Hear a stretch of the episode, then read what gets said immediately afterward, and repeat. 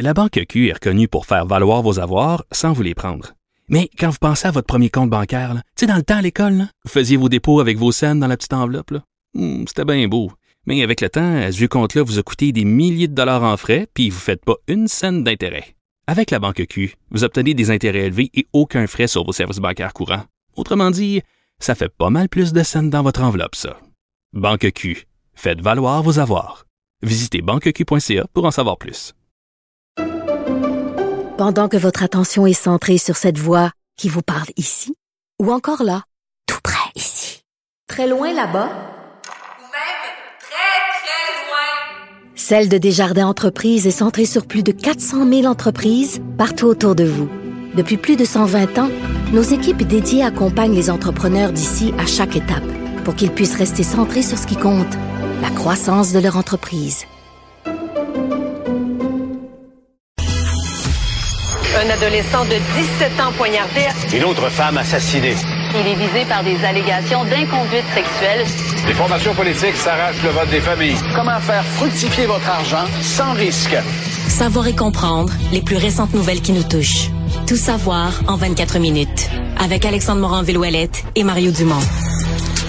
Aujourd'hui à tout savoir en 24 minutes, Alain Reyes claque la porte du Parti conservateur.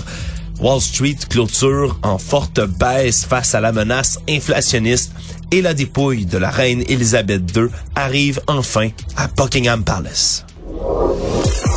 Actualité. Tout savoir en 24 minutes. Et oui, Alain Reyes, l'ancien lieutenant du Québec pour le Parti conservateur, qui a également été l'un des euh, joueurs clés de la campagne de Jean Charest au Québec, a annoncé aujourd'hui qu'il quittait le parti, va dorénavant siéger comme indépendant, même s'il se dit encore fier progressiste conservateur. Il a assuré dans une déclaration écrite que oui, il respecte le choix des membres, mais qu'il a quand même des idéaux politiques, des valeurs et des convictions qui sont en contradiction avec certaines voies empruntées par la formation politique, sans jamais nommer le nouveau chef Pierre Poilièvre de nom. Il a quand même expliqué certains désaccords, certains enjeux dont il avait hâte, il avoue, euh, de pouvoir parler de manière indépendante. On peut écouter ce qu'il a dit un peu plus tôt à l'émission de notre collègue Yasmine Abdel-Fadel. Euh, J'apprécie cette euh, possibilité que je vais avoir d'être 100% libre de pouvoir exprimer ce que je pense dans tous les enjeux et plus particulièrement euh, des enjeux qui me sont chers, dont celui de l'environnement. Euh, parce que je constate que le Parti conservateur ne sont pas nécessairement dans la bonne direction euh, de ce côté-là. Euh, tous les enjeux du respect de la loi et de l'ordre, la protection de nos institutions démocratiques avec ce que l'on a vu au sud de la frontière, dans d'autres pays de l'Occident. Et malheureusement, j'ai l'impression qu'on s'en va dangereusement dans cette direction-là. Donc, je vais, je vais prendre ce, ce plaisir-là que je vais avoir maintenant de pouvoir m'exprimer sur tous les enjeux librement, sans nécessairement m'associer à d'autres partis au fédéral. Ouais, il va avoir plus de liberté, mais moins d'influence. Moins d'influence, mais un député ouais. indépendant, c'est limité là, ce qu'il peut avoir comme influence. Euh, dans l'extrait qu'on vient d'entendre, il, y a, il, il compare euh, Poliev, il accuse quasiment Poliev d'être le Trump du Canada. Là. Mais des comparaisons qui ont souvent été faites ouais, à ouais, mots mais, cachés. mais là, c'est parce que c'est un, un, député du Parti conservateur ben, jusqu'à jusqu'à ce matin là, qui, qui le dit. Euh, moi, c'est un gars que je respecte beaucoup. C'est un vrai politicien de terrain. Euh, on se souviendra toujours d'Alain Reyes au Parti conservateur comme celui qui, à l'époque d'Andrew Scheer, avait été désigné comme leader au Québec. Et ça avait été tout un succès, là, sa campagne de recrutement, une équipe de vedettes. L'histoire ne l'a pas retenu pour une raison simple. Les gens, là, moi, je pense qu'il y aurait eu un mouvement pour les conservateurs, mais Andrew Scheer a tout tué ça dans l'œuf avec ses positions sur l'avortement. Au Québec, ça a tout, comme on dit, ça a éteint le fanal. Là. Le Parti ouais, conservateur a gardé ses mêmes 10 sièges qu'il y avait, mais n'a pas pu en gagner plus. Sauf que ça n'enlève pas la capacité d'Alia Reyes de recruter des candidats vedettes, des candidates vedettes dans toutes les régions du Québec. Ça avait été un hit. Alors, une, pour moi, c'est une grosse perte pour les conservateurs au Québec. C'était une caution morale dans certains milieux, conservateurs modéré, euh, bien vu, bien respecté. Puis tu sais, le nouveau chef arrive, puis il est pas capable de le garder à bord du, du navire. Ouais, faut, faut, faut croire quand même que depuis un moment, on sentait qu'il y avait de la distension. C'est lui qui avait, entre autres, ben, imploré presque dans les médias Jean Charest de se lancer dans la course comme adversaire à Pierre Poilievre. Donc, on pouvait peut-être présager ça. Puis, c'était pas un allié naturel de Jean Charest. C'est sûr que ce jour-là, il avait l'air un peu un gars désespéré, que c'était comme n'importe qui disponible pour pas avoir Poilievre. En tout cas, ça a été interprété, moi, je l'ai interprété comme ça, c'est interprété par d'autres comme ça. Euh, et là, il s'est un peu fait avoir parce que finalement, Jean Charest, lui, Alain Reyes avait toujours défendu la loi 21 sur la laïcité. Finalement, Jean Charest présente, mais contre la loi 21 sur la laïcité. Donc, ça là, euh, ces derniers mois, ça n'a pas été facile. Et à un certain point, durant la course au leadership, je le regardais, je l'écoutais parler, puis je me disais, là, ouais il coupe les derniers ponts. Tu sais, quand tu coupes les cordes, des ponts de cordes, tu coupes la corde. Ouais, tu coupes la corde, tu passes le pont, tu coupes la corde derrière toi, tu dis, OK, lui, il n'y a pas de retour. Fait que, moi, je me disais, est-ce qu'il pourrait revenir avec Pierre Poilievre? Est-ce qu'il pourrait donner une, dire, je donne une chance au coureur, je me donne six mois pour regarder aller le parti? Mais même pas. Là, il ferme, il ferme les livres. Oui, il y a d'ailleurs en entrevue, comme je disais avec notre collègue Yasmine, mais il a fermé les livres aussi à traverser dans un autre parti en chambre. Il a dit que c'est pas, euh, c'est pas quelque chose qui caressait, donc va vraiment rester indépendant pour l'instant jusqu'aux prochaines élections, hein, parce qu'on rappelle, c'est quand même un parti minoritaire que euh, Justin Trudeau. Si tout ça est arrivé avant, est-ce qu'il aurait pu faire partie de l'élection de la CAQ? Mais ça, c'est une bonne question. Hein? Devenir un ministre du gouvernement Legault, c'est un gars avec des capacités, tout ça. Est-ce qu'il aurait pu? C'est certain que dans sa région, il n'y a pas vraiment de comté disponible. Mais à mon avis, on aurait pu s'écarter un peu, aller quelques kilomètres plus loin, même vers la région de Québec. En tout cas, je, me suis posé la question, est-ce qu'on aurait pu en faire un candidat vedette de la CAQ? Mais là, le timing, ça fonctionnait pas. Ouais, l'élection, l'élection du nouveau chef des conservateurs était à mi-chemin dans la campagne québécoise. Ouais, donc malheureusement pour lui, ça ne sera pas euh, vraisemblablement une option. Sinon, toujours sur la scène fédérale, aujourd'hui, il y a une nouvelle qui est apparue sur les fils de presse et on a entendu des gens s'exclamer, même ici au bureau, oh mon Dieu, un congé, un congé. Un parce congé? que non, ben, Justin congé. Trudeau, ouais, Justin Trudeau a annoncé que lundi prochain sera un jour férié mais seulement pour les employés fédéraux, Mario. Ah, et, et, comprenons-nous, les employés de la fonction publique, là, des fédéraux, et non parce qu'à un certain point, il y avait de la confusion sur les, les employés. Il y a certains congés fédéraux qui s'appliquent aux entreprises à charte fédérale. Donc, les entreprises du secteur des transports, les, les, entreprises du secteur des médias, les banques, le secteur bancaire des entreprises qui sont à charte fédérale. Mais là, c'est vraiment strictement les employés du gouvernement fédéral. Exactement. Là, 85 à 90 des travailleurs canadiens ne seront pas ciblés ni concernés par cette décision-là. Décision qui est prise d'ailleurs en raison des funérailles qui vont avoir lieu pour la reine Elisabeth II. Et donc, euh, ça aurait été, dans le fond, une décision euh, du côté des provinces. Si elle voulait, là... Mais François, euh, François Legault a été interrogé. Oui, François Legault a été interrogé il a fermé la porte immédiatement. Hein. On, ne, on ne donnera pas de congé ici au Québec. Tu penses qu'il a réfléchi longtemps? Non, je pense qu'il n'a pas réfléchi longtemps, même s'il a dit que ce serait une journée commémorative. Parce, et, et pour cause, Mario, parce que quand on fait un calcul économique, là, l'économiste en chef de la Banque de Montréal, entre autres Douglas Porter, lui a évalué ce que ça coûtait un jour euh, férié supplémentaire à l'ensemble du Canada.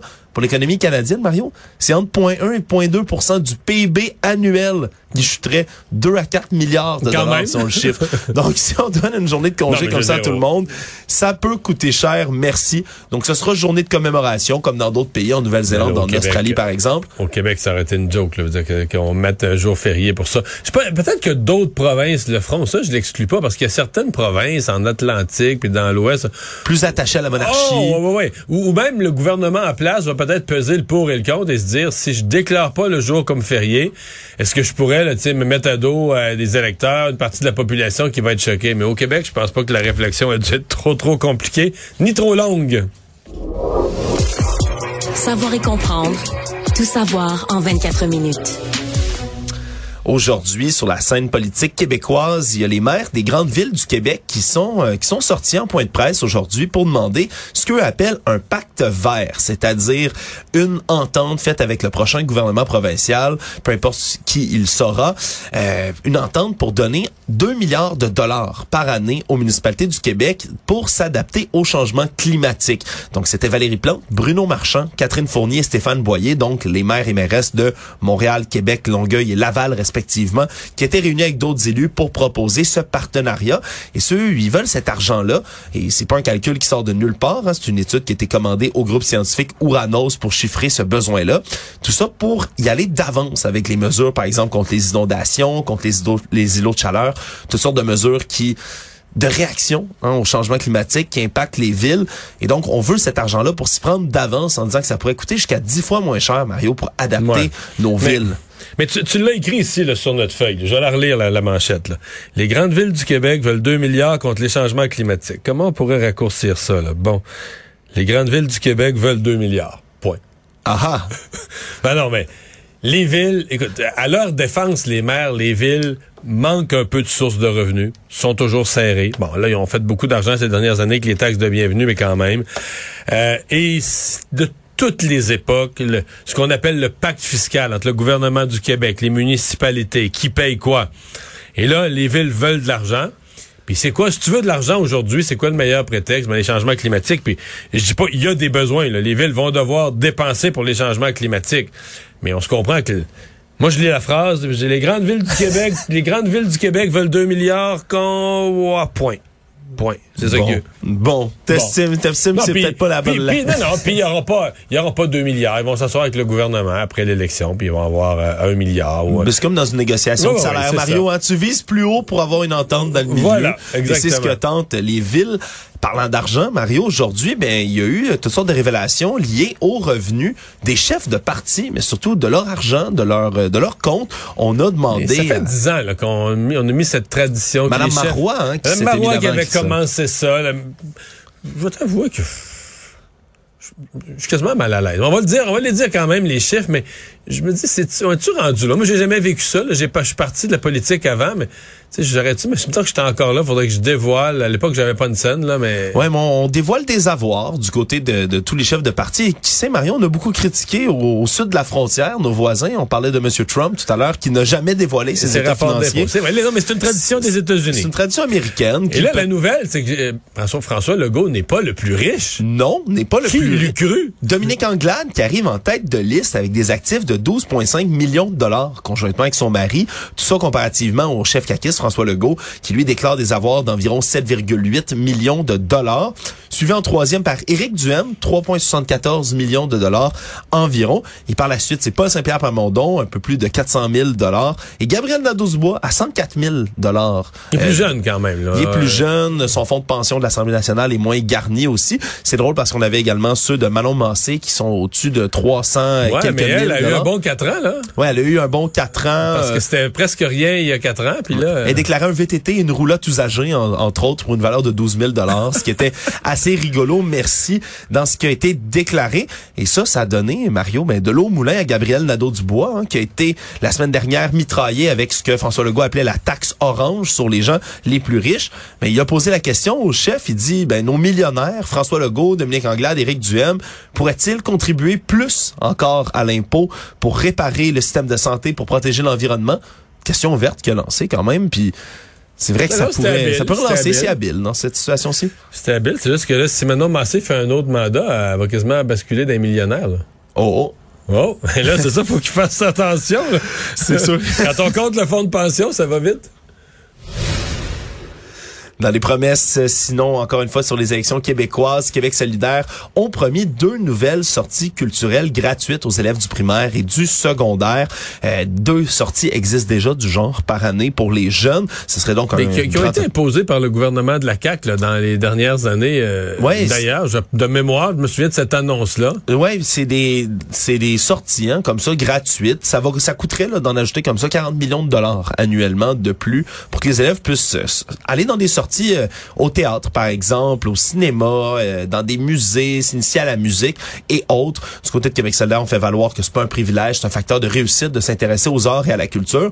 Puis certain que ça, ça peut sembler une promesse assez Ouais, je vertueuse. pense pas hein, qu'il va avoir. bah, je pense pas qu'au débat des chefs, c'est quelque chose sur lequel les autres vont sauter euh, bras raccourcis. C'est juste que c'est pas c'est vrai c'est mettons aujourd'hui c'est dans leur euh, leur liste d'annonces à faire comme on dit c'est une petite là, parce que c'est pas quelque chose de contentieux. Le gouvernement actuel le fait déjà. Disant nous on le ferait on en ajouterait Bon, pourquoi Mais- pas? Pourquoi pas? Pourquoi pas? Ça pourrait donner même des idées à la CAQ euh, ou au gouvernement qui, euh, qui sera nouvellement élu très bientôt.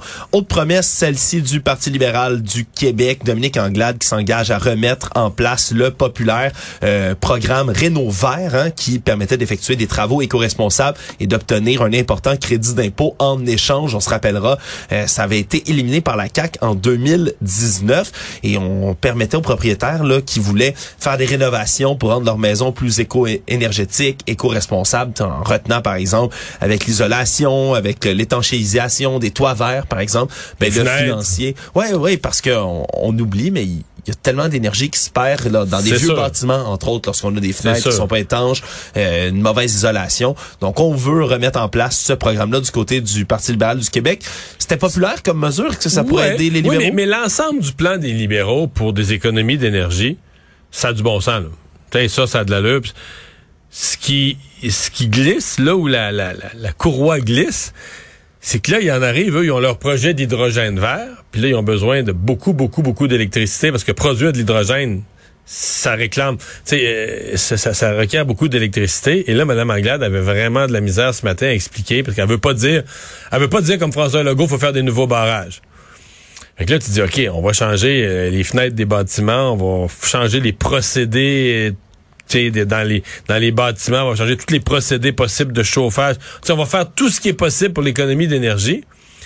Mais on n'arrive pas, là. On n'arrive pas, on n'arrive pas. En fait, c'est pas qu'on n'arrive pas. On n'arrive même pas proche. On n'arrive même pas dans les bons ordres de grandeur.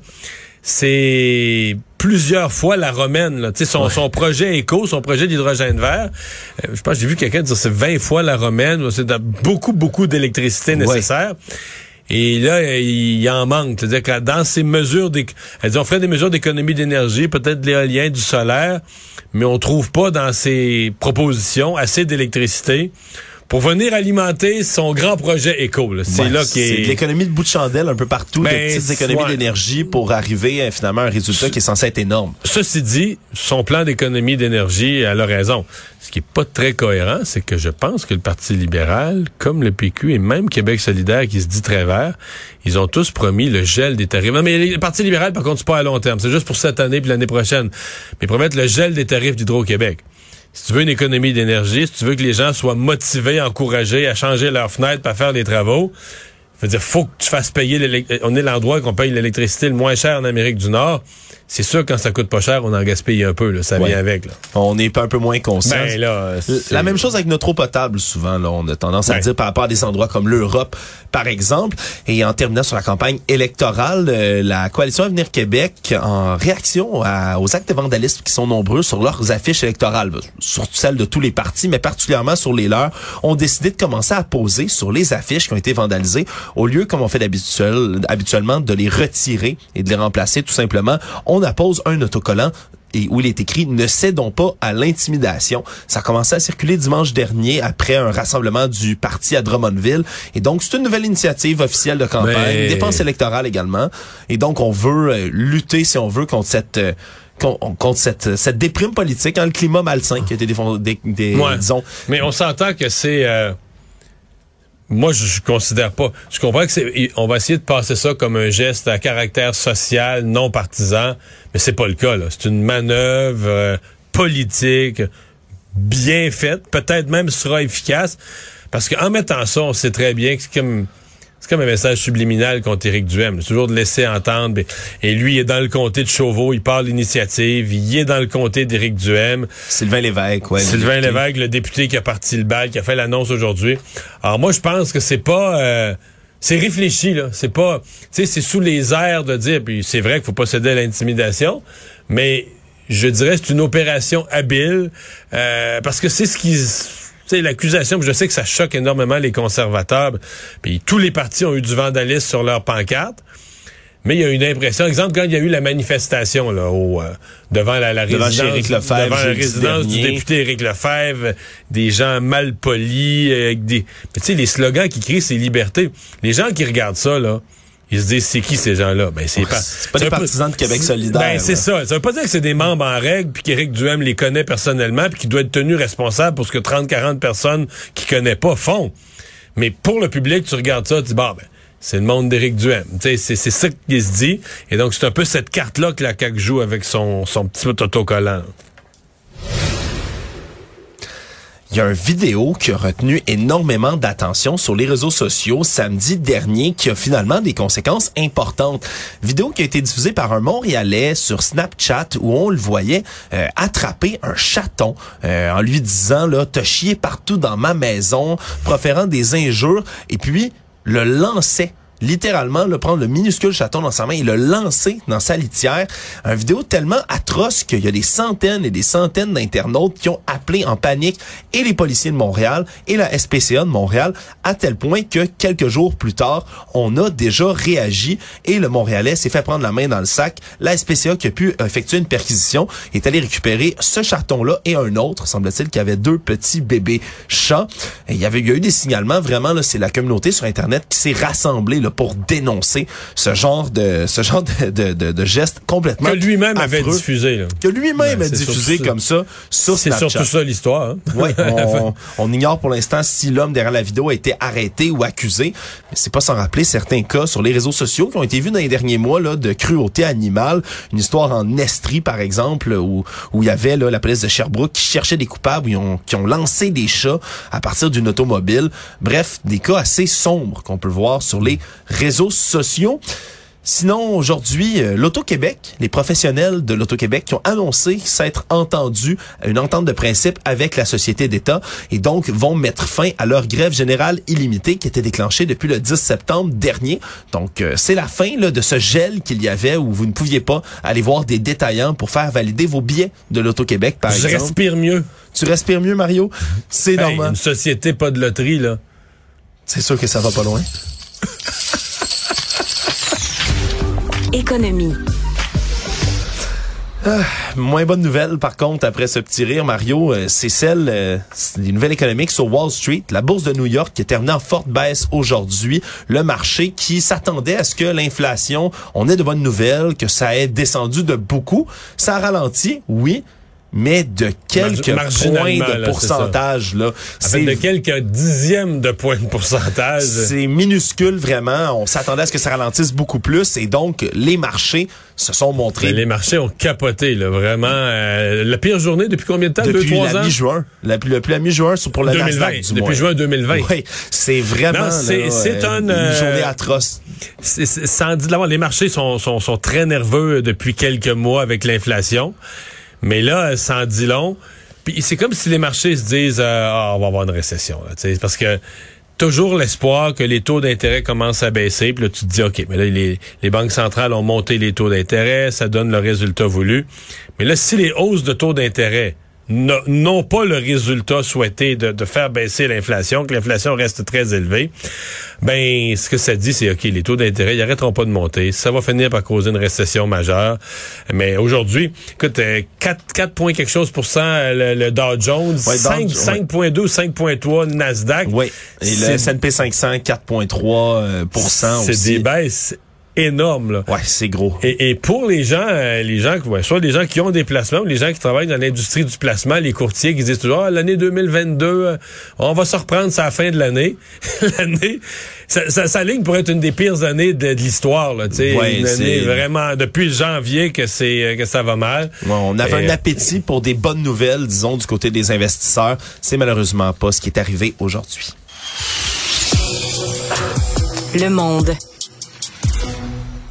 Aujourd'hui, là, tout à l'heure, on voyait les images un peu partout dans les médias. La dépouille de la reine Elisabeth II est arrivée finalement, après son long tour en Écosse, est arrivée à, euh, au palais de Buckingham Palace à Londres devant une foule euh, nombreuse, impatiente, qui attendait la dépouille de la reine qui est arrivée à bord là d'un avion de la Royal Air Force, s'est posé et ensuite il y a eu le long cortège funéraire dans lequel on voit toujours euh, le cercueil royal d'Élisabeth II qui est disposé même éclairé en arrière du corbillard.